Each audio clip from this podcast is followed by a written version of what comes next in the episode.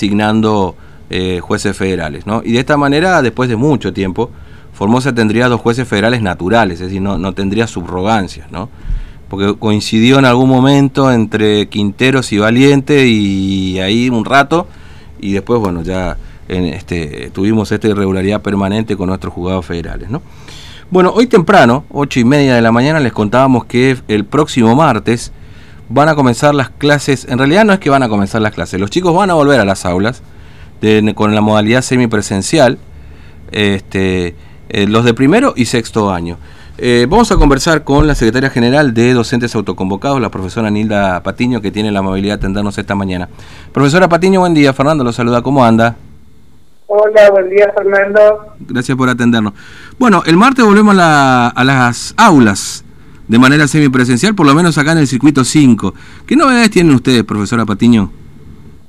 Bueno, que se vuelve en el circuito, se vuelve en la Nueva Formosa, se vuelve en el lote 4, no sé si me estoy olvidando otros lugares también, en los alrededores de la ciudad. Mm.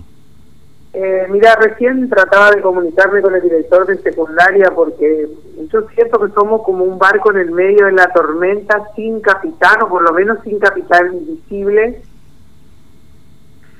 invisible. Eh, la nación tomó la decisión junto con los gobernadores, y en este famoso, eh, en esta famosa resolución del Consejo Federal donde establecen el semáforo que ellos llaman el semáforo sanitario, y dejaron a criterio de cada provincia.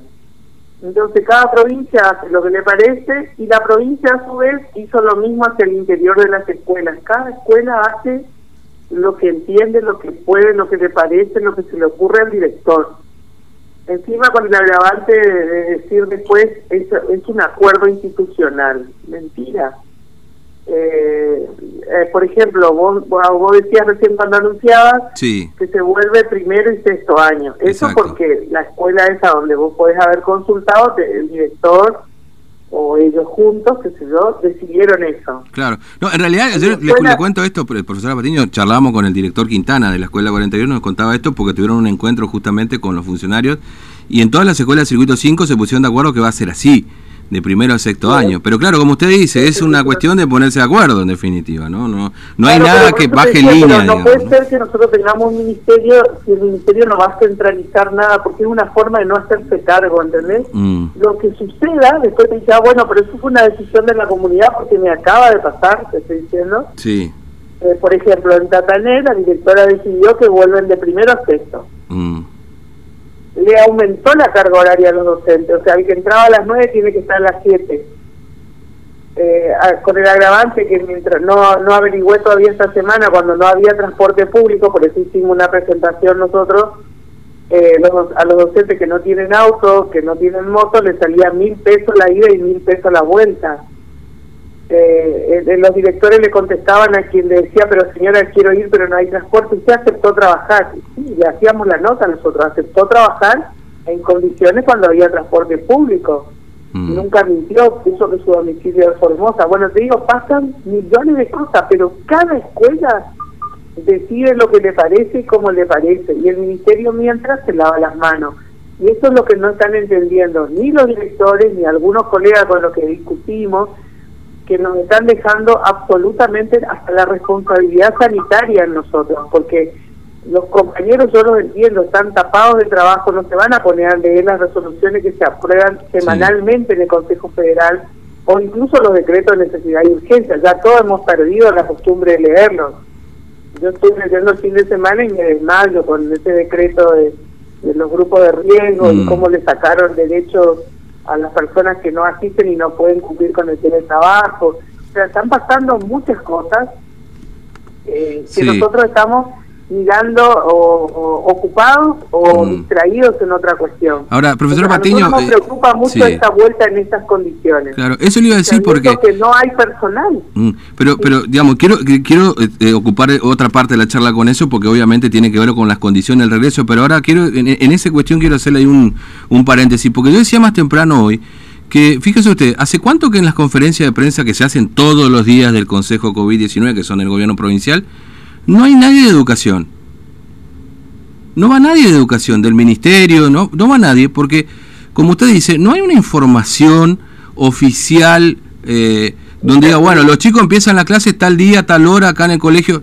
No enteramos porque no enteramos, o sea, o porque llega una notita a los directores y los directores mandan a los docentes, pero me parece que es muy desprolijo por lo menos desde ese lugar, ¿no? Eh, no, es que esto hace rato, fíjate que nosotros tenemos situaciones que las resolvemos a través de la Defensoría del Pueblo porque la mesa de entrada de educación funciona según la carátula del expediente, para decirte de alguna mm. manera. Nosotros hemos tenido compañeros, un compañero que se terminó el sumario y nosotros entendemos incluso con un castigo exagerado lo decidieron en plena pandemia. Y cuando yo quise presentar el recurso, me dijo, no, la mesa de entrada está cerrada, a la pucha. Le digo, ¿cómo va a estar cerrada si, funcionó para comunicarme el despido? Tiene que funcionar para, para recibirme la nota. Y tuve que hacerlo ante la mesa general de entrada de la provincia y peleando a los gritos con policías rodeados para que me reciban y llorando porque la bronca que tenía entonces lo mismo pasa con los expedientes hay algunos expedientes que tienen cuarentena entonces designaciones que a ellos mm. no les gusta no que le, toca al compañero ese no funciona el ministro no no lo podés encontrar no te da audiencia sin embargo en un expediente nuestro de la TEP 1 de profesores de matemáticas que lograron este dictamen de asesoría letrada para desplazar a ingenieros que ocupan lugar de docentes. Eh, después que ya estaba toda su designación, el ministro ordenó vía telefónica, porque dice que está en lo hermoso de Formosa, que te de todo. Eh, dice, bueno, visto que la asesoría dice que le corresponde y qué sé yo, desde la superioridad se ordena no hacer lugar. Y así escribieron, y así firmó el director de la TED 1, ¿no? Entonces, ¿yo con quién podía reclamar? ¿Con quién puedo hablar? No hay interlocutor en educación. Yo no sé si hay un doble comando, si dejaron la educación a la deriva, este, la que viaja eh, y hace reuniones en el interior y, demás y acuerda esto de la vuelta a clase es la subsecretaria. Sí, efectivamente. Pero, y al ministro yo he visto reportajes que le preguntaban cosas y yo decía, se hace, está actuando o realmente no sabe. Bueno, de hecho la, la última, sí, la última dijo que era muy complicado que regresen las clases a, la ciudad de Formosa y Clorinda, por ejemplo, y las clases están por comenzar el martes. O no no comenzar la clase, oye, que se entienda, digamos, la, presencialidad. La clase presencial. Claro. Este, o sea, como que está eh, se entera después de que, o, no va a la reunión o no lo invitan, no sé, digamos, ¿no? Pero por eso te decía, nosotros cuando cuando pedimos lo del transporte interurbano le planteamos eso a, este, a las autoridades. O sea, mm. ellos dicen una cosa en el Consejo del COVID y educación va por otro lado.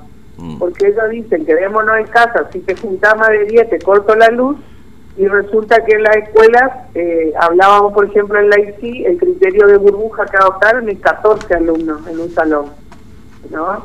Eh, hasta hacían broma los colegas. Yo te cuento que a veces ¿viste? recibo este, algún audio que la verdad que son buenísimos, pero no lo puedo mandar porque mandaría al frente a la persona. ¿no? Y se reí mucho un colega que me dijo, viste que en Buenos Aires la autoridad del ministerio dice seis nomás, encima no decía burbuja, decía cápsula, no sé cómo me hizo reír pero se ve que nosotros somos de más buenos porque nuestra cápsula tiene 14. Claro. Y la otra cuestión. Sí. Eh, la segunda otra cuestión que no hay agua. Exacto, eso le iba a preguntar. Están en condiciones de volver, pero el problema es que nunca estuvieron en condiciones. No es que ahora nomás no, están en condiciones. De la pandemia. Ni antes de la pandemia, porque tenemos que decir esto, que la crisis estructural de educación eh, es anterior a la pandemia. Y la mm. pandemia lo que hace es desnuda eh, toda esa situación, ¿no? Mm, sí, eh, bueno, eh, es decir, eh, por supuesto, personal no hay, de maestranza no hay, y le mandan un kit con 5 litros de lavandina sí. a las escuelas. Yo te cuento que las fotos que tengo, por ejemplo, de la nueva Pompeya, del, profesor de educación física, porque así me dijo la directora, bueno, vos no tenés alumnos, vos sos el que vas a limpiar. Yo dije, bueno, el profesor se va, se va a plantar y va a decir, no, no es mi tarea, pues limpia. Entonces yo digo, si es un horario reducido, fíjate esto es lo que te digo, mm. es un circo, realmente es un circo, y es un circo que encima nos prestamos, y bueno, prestamos los docentes, los padres y los chicos, con una posibilidad alta de contagio.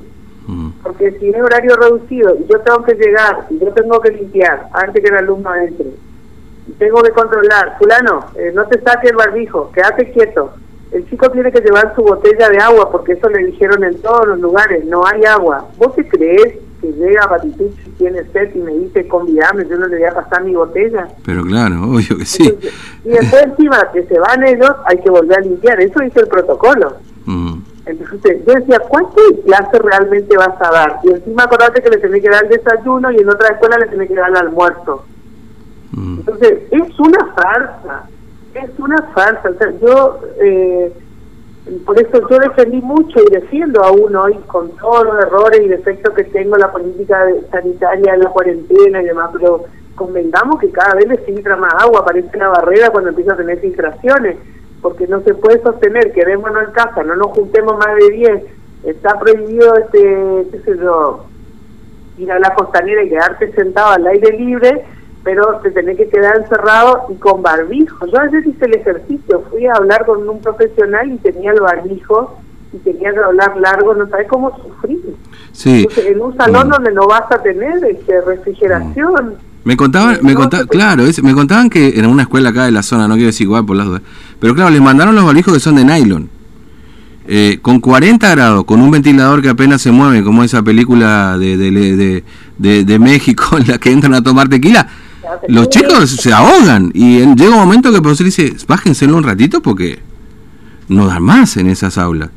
Es decir, y esto que contamos no es nada nuevo, profesora Patiño, lo sabemos todo. El problema es que el contexto en el que volvemos es el asunto de esta pandemia y esta esta situación, digamos, ¿no? Pero la escuela siempre estuvieron igual. Decía una mamá de, de, ingeniero Juárez que fue a la reunión eh, este, y que nunca le decían a los padres que existía la opción de que no vayan. Mm hasta que ella levantó la mano, ella me había consultado antes, nosotros hemos hecho modelo de nota para opción A, B, C, D, y tenemos así tipo recetario, y yo le había pasado a ella una, y me dice, cuando yo me paré y expliqué, ahí recién mm. aclaró que sí que pueden eh, elegir quedarse en la casa y seguir teniendo la asistencia.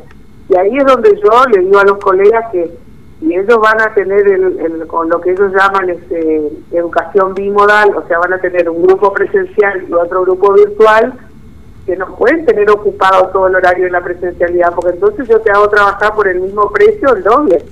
Claro. ¿no? Mm. Bueno, eso también está pasando, y encima el colega nuevo que tiene miedo, que desconoce, este, para los que no entendieron lo que dije, es como que a vos te ponen también el programa de la tarde, pero te siguen pagando el mismo sueldo. Claro, sí, sí, sí. Sí, claramente, digamos, eso uno tiene que hacer doble tarea o trabajar de la casa para, para algo que por lo cual no están pagando, por ejemplo, que porque ahora tiene que hacer doble tarea con la semipresencialidad y además tienen que hacer la tarea para enviar a los chicos que no van eventualmente, ¿no? Exacto. Y no mm. sabés la cantidad de informes que le piden ayer también hablaba con otra docente y de primaria y me dice, porque el proyecto, porque se corrigió, porque yo decía, uy, yo me perdí cuando me explicó nomás que los mm. proyectos se presentan los miércoles, que los que los viernes se devuelve, que hay que hacer reajuste el lunes, que no, pero no tienen vida esos colegas, no tienen vida. Mm. Y encima te digo, deben soportar algunos directores que le dicen, eh, porque ustedes este, se le paga el sueldo, como que ellos se estuvieron rascando. Y a mí sería algo que me queda claro que el sistema educativo argentino dejó de ser gratuito. Desde el momento que los, profesores y los maestros sostuvimos con nuestros recursos financieros, con nuestros recursos tecnológicos, la educación durante el aislamiento. Mm. O sea, que no nos vengan a matanear. O sea, nosotros hemos sostenido, entonces no pueden venir a decirnos. Eh, profesora Patini, le agradezco su tiempo, muy amable, que tenga buen día. No, muchas gracias a ustedes y, vuelvo a decir lo que le digo a tus colegas, ustedes cumplen un rol mucho más que valioso. Eh, en, este, en esta era de la información supuestamente estamos desinformados e incomunicados, así que yo quiero que, les quede claro a los papás que, la responsabilidad de la salud este, la, y el cuidado de la vida de su hijo la tienen ellos. Mm. O sea que ellos son los que tienen que decidir eh, porque el Estado nos dejó solos, a los maestros, a los alumnos y a los padres, no asume para nada. En ese sentido, te cuento antes de seguirme, nosotros el miércoles volvemos a repetir la tercera reunión con gremios de distintas provincias para poder hacer una especie de pronunciamiento nacional ante el silencio traicionero de todas las centrales nacionales docentes. Mm. Eh, profesor Patiño, gracias, muy amable, un abrazo. No, gracias a ustedes. Hasta luego. Profesora Nilda Patiño, secretaria general de Docentes Autoconvocados. Ahora, eh, pensaba recién cuando, cuando hablaba la profesora Patiño, ¿no? Y, y, y, le decía también, le transmitía esto de que las escuelas en realidad